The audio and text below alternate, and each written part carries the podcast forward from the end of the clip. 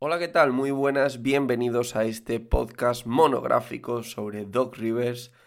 Esto ya es terminología de mi propio podcast, así que bueno, tampoco es que sea nada grave, pero os dije varias veces que esto lo iba a meter dentro de un café. Ahora reflexionando sobre cómo ha quedado y teniendo en cuenta que ya esto ni siquiera es actualidad reciente, ya Doc Rivers está en otro equipo y os voy a hablar sobre su despido y los motivos de su despido, pues no me hace. No me hace que entre en una sección como el café, que es de actualidad, que son cinco minutillos donde os pongo al día de todo lo que necesitáis saber hoy sobre la NBA. Esto es distinto podréis vivir sin saber lo que os voy a contar hoy, aunque creo que está bastante guay y que merece la pena quedarse. Así que nada, empezamos ya con este monográfico sobre un despido, el despido de Doc Rivers.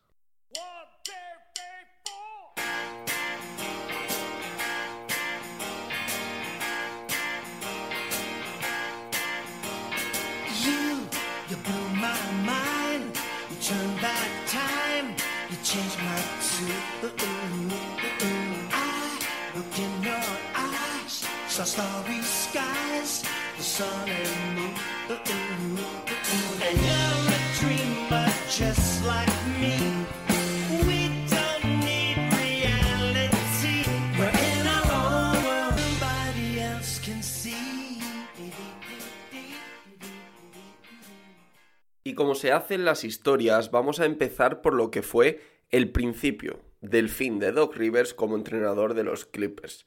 Para ello, tenemos que viajar hasta el 6 de julio de 2019. Doc Rivers está de vacaciones en Malibu, pero su teléfono suena mucho más de lo habitual. Mucho más. Estamos hablando de decenas de llamadas diarias durante varios días. Al otro lado del teléfono está siempre la misma persona, el director de operaciones de baloncesto del equipo de los Clippers, Lawrence Frank. Los Clippers tenían atado a Kawhi Leonard, pero Kawhi comprometía su llegada a la llegada de Paul George.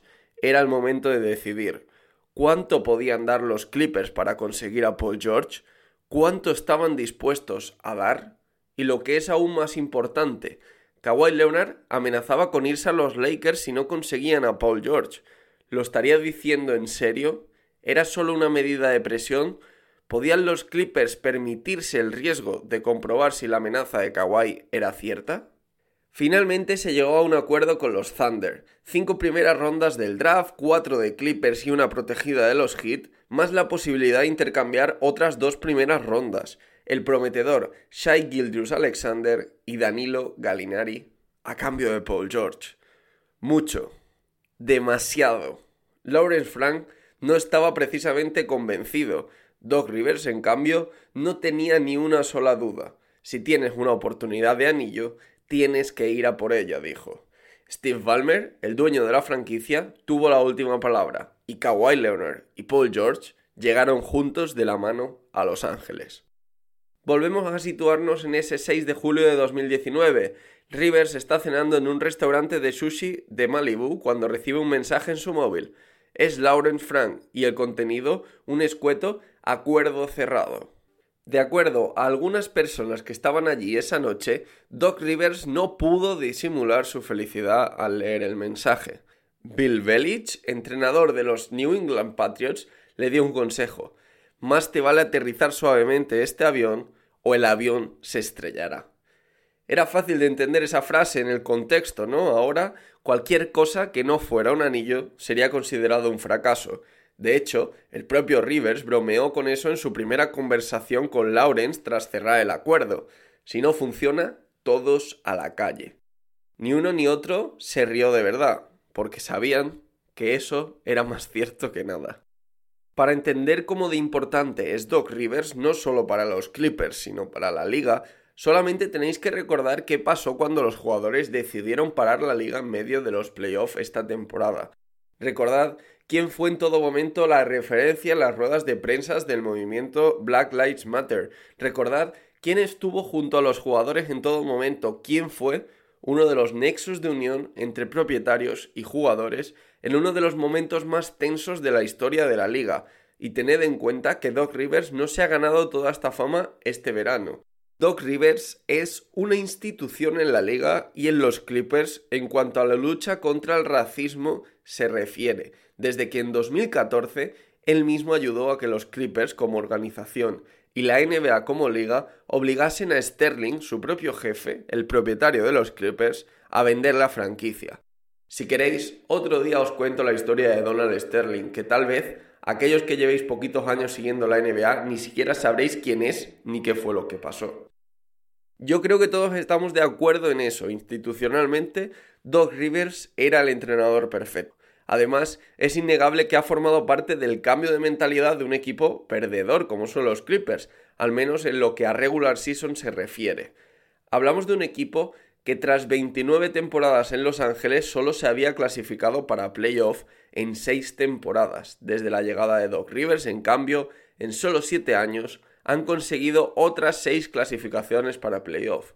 Es innegable que los Clippers están viviendo una década dulce, pero cuando tienes los equipos que ha tenido Doc Rivers, y no hablo ya solo de este equipo, al que todos dábamos como favoritos para ganar el título antes de comenzar la temporada, sino también de aquellos Clippers de Chris Paul, Blake Griffin o de André Jordan, al que todos también dimos en algún momento como candidatos al anillo. Es imposible no exigirle algo más. Durante estos siete años de Rivers en Los Ángeles hay un dato demoledor. Recordad esos equipazos que han tenido. Y ahora escuchad este dato. Los Clippers solo han ganado tres rondas de playoff en siete temporadas. Si queréis, lo podemos poner en contexto. Los Atlanta Hawks, que llevan tres años sin jugar un partido de playoff, también han ganado tres rondas de playoff en las últimas siete temporadas. Así de malo es el dato para un equipo que ha tenido plantilla para ser candidato al anillo durante cinco o seis de las últimas siete temporadas. Además, hay otro dato que cuestionará eternamente la labor de Doc Rivers como un entrenador jefe de un equipo candidato al anillo.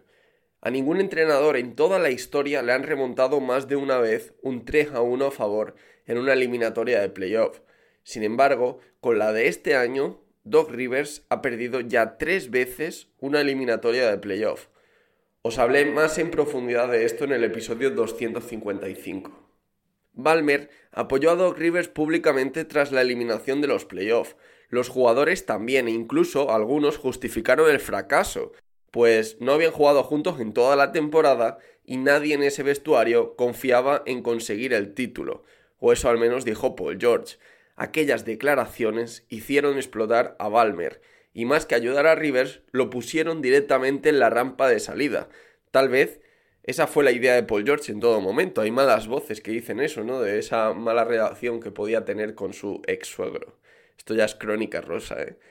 Ya detrás de los focos de las cámaras, Balmer exigió garantías a Rivers. ¿Qué tienes en mente para cambiar esto?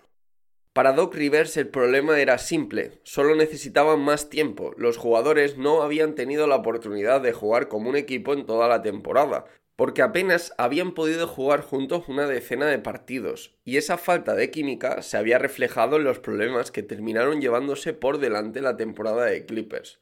Por cierto, Doc Rivers también pidió en esas reuniones un base de verdad para organizar al equipo, un pequeño palito para Patrick Beverly antes de su marcha.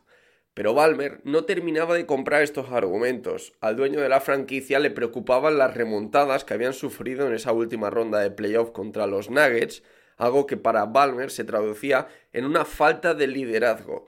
Otro tema que al parecer salió varias veces en la reunión y que por tanto no gustó nada a Balmer fue el tema de las protestas el propietario entendía que en su equipo había más jugadores de lo normal que no querían jugar en la burbuja inicialmente, más jugadores que en el resto de franquicias.